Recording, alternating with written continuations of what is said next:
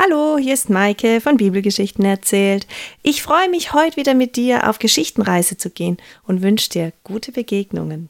Viel Spaß! Nomi und Ruth sind lange Zeit gemeinsam unterwegs. Sie legen immer wieder Pausen ein, um sich zu stärken, um zur Ruhe zu kommen. Ruth hilft ihrer Schwiegermutter. Gemeinsam sind sie unterwegs nach Bethlehem, in die Stadt des Brotes.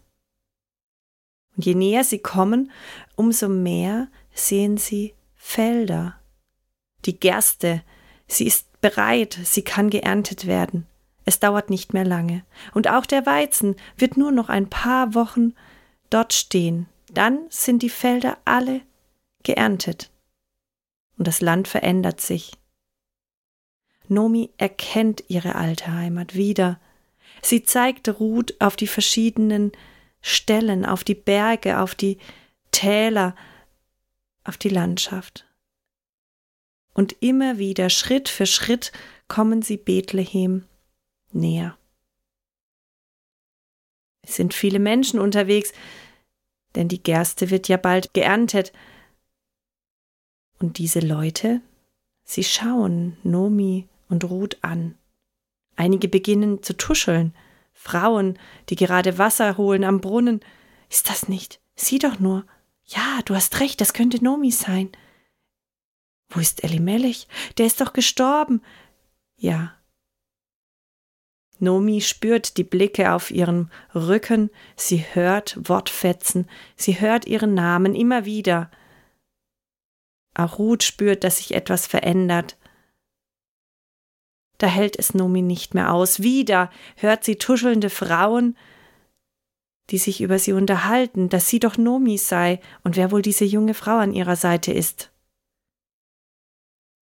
Da bleibt Nomi stehen, dreht sich zu den Frauen. Hört auf, nennt mich nicht mehr Nomi. Nennt mich Mara. Ab sofort will ich Mara heißen die bittere. Ja, ich war hier mit meiner Familie in Bethlehem, und wir haben uns entschieden, damals in der Hungersnot nach Moab zu gehen, und dort, dort habe ich meinen Mann gelassen und meine beiden Söhne. Und nun bin ich hier in Bethlehem und habe nichts in der Hand.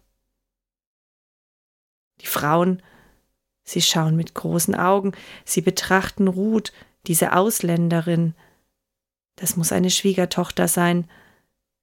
Dass sie sie begleitet? Warum ist sie nicht dort geblieben?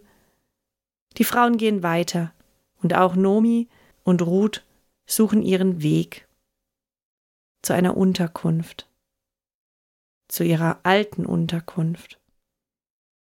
Damals, als Elli Mellich noch gelebt hatte. Nun war es ja die Zeit der Ernte und Nomi und Ruth hatten nichts zu essen. Es ging ihnen schlecht. Doch Ruth wusste, dass es hier so üblich war, dass die armen Menschen auf dem Feld den Feldarbeitern und den Frauen hinterhergehen durften. Wenn Ähren umgeknickt waren, durften sie sie nicht mitnehmen, sondern sie waren für die Armen, und alles, was heruntergefallen war, durften die Armen auflesen, damit auch sie etwas zu essen hatten. So steht es in der Tora. Und so macht Ruth Nomi den Vorschlag. Sie möchte gehen, sie möchte etwas beitragen. Sie möchte, sie möchte sich und ihre Schwiegermutter versorgt wissen. Und so macht sich Ruth auf den Weg und geht auf ein Feld. Viele Arme sind dort. Sie schubsen sich. Jeder möchte etwas zu essen haben.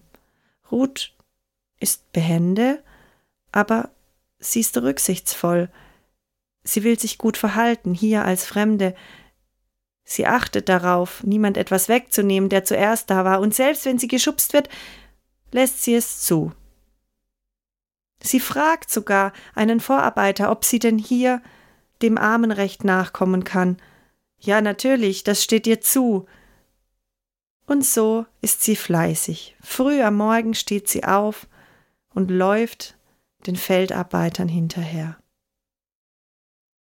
An einem Tag kommt ein Mann daher, Er ist gut gekleidet.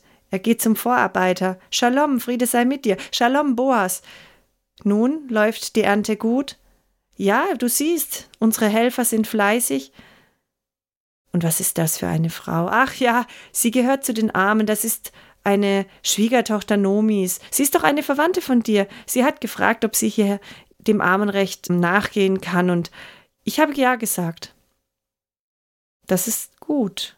Boas hält den Blick auf Ruth gerichtet, und er sieht, wie fleißig sie sammelt, sie bückt, und jedes einzelne Körnchen der Gerste wird eingesammelt. Die Granen sind hart und tun weh beim Einsammeln. Sie sind nicht mehr weich wie zu dem Zeitpunkt, als die Gerste noch, ja, nicht reif war. Nein, es ist unangenehm, aber diese Frau, sie bückt sich für jedes noch so kleine Körnchen. Da geht Boas zu Ruth. Nun, ich habe gehört, du bist die Schwiegertochter Nomis. Du kannst hier auf meinem Feld bleiben. Bleib hier und pflücke. Alle wissen Bescheid, die Männer lassen dich in Ruhe und setz dich zu den Frauen und iss und trink. Du arbeitest so hart und du kümmerst dich um Nomi. Du bist hier in einem fremden Land und suchst den Schutz unseres Gottes und du wirst ihn bekommen und belohnt werden. Ruth traut ihren Ohren nicht. Sie blickt diesen Mann an. Wer ist es? der hier so gute Worte zu ihr spricht. Sie kniet sich nieder und sagt, womit habe ich das verdient? Warum sprichst du so gut zu mir? Du kümmerst dich um Nomi, ich habe davon mitbekommen. Du hast dein altes Leben aufgegeben, dein Volk, und hast dich unserem Gott angeschlossen. Dein hartes Arbeiten soll dir Gott lohnen Bleib du hier. Danke. Sie verbeugt sich, die Augen gesenkt und geht weiter der Arbeit nach, die sie nun hier machen darf. Das ist der Besitzer des Feldes, sie kann es kaum glauben. Ein Lächeln umspielt ihre Lippen.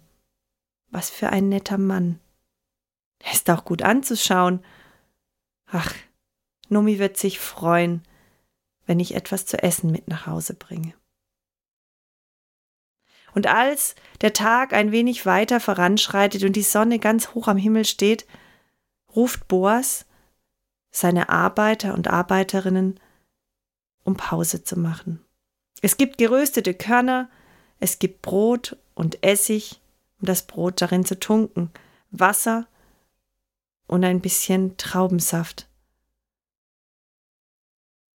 Ruth läuft weiter. Sie bückt sich, Sie bekommt mit, dass einige Menschen sich jetzt auf den Weg machen, hastig. Sie blickt nach links und rechts und merkt, wie das Feld sich leert. Sie schaut, wo die Menschen hingehen, und da sieht sie diesen Mann, diesen Boas, so wie er sich nennt. Was sagt er? Er winkt ihr zu. Ruth, komm, stärke dich. Sie blickt sich nach links und rechts um, Meint er wirklich sie? Sie zeigt mit ihrer Hand auf sich und er nickt. Und wieder umspielt sie ein Lächeln. Er meint mich. Schnell rafft sie ihre Kleider zusammen, in die sie das Getreide hinein gepflückt hat, und schaut, dass sie beim Laufen nichts verliert. Zügig geht sie durch die Felder hindurch, bis unter einen Baum. Dort sitzen nun alle. Setz dich zu den Mägden. Und tatsächlich, sie bekommt zu essen und zu trinken. Nun, tunkt das Brot in den Essig, es wird dir schmecken, sagt Boas und nickt ihr zu, und auch die Frauen sagen, ja, es ist so lecker, nimm nur, du hast so schwer gearbeitet. Und Ruth kann ihr Glück kaum fassen. Sie hat so viel zu essen bekommen, sie schafft es nicht einmal. Sie hat einen kleinen Beutel dabei, Darin füllt sie das geröstete Getreide und ein bisschen Brot. Nomi wird sich darüber freuen. Und wieder kommt Boas zu ihr und sagt, nun Ruth, die Gerstenernte, sie ist bald vorbei, aber in vier Wochen, da wird der Weizen so weit sein, dass wir ihn ernten können. Bleib du nur hier und helfe mit.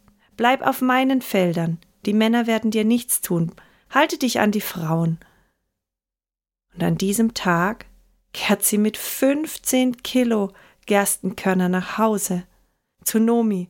Sie stellt den Sack auf den Boden. Und Nomi schaut sie an. Wo warst du nur, Kind? Und sieh nur, Ruth öffnet ihren Beutel. Hier für dich geröstetes Korn und Brot. Nomi steckt sofort die Hand hinein und probiert dieses köstliche Getreide. Sie freut sich, sie fällt Ruth um den Hals. Ruth, du sorgst so gut für mich. Wo warst du nun? Dass du so viel Getreide nach Hause gebracht hast, alles durch das Armenrecht. Ja, weißt du, ich war auf einem Feld. Ein Mann, der Besitzer des Felds, Boas ist sein Name, er ist so freundlich. Er kam zu mir und er hat mir erlaubt, dass ich hier weiter einfach sammeln darf, bis zum Ende der Weizenernte. Das sind noch viele Wochen, Nomi, wir werden versorgt sein. Nomi lächelt. Boas, sagst du. Ja, Boas, ein, ein großer Mann. Er ist ja schon etwas älter, aber recht hübsch anzusehen und er ist so freundlich. Ein Gottesmann. Ja, Boas, es ist ein Verwandter Elimelichs. Er wird uns helfen. Er ist unser Löser. Geh nur weiterhin auf sein Feld und tu, was er dir erlaubt hat.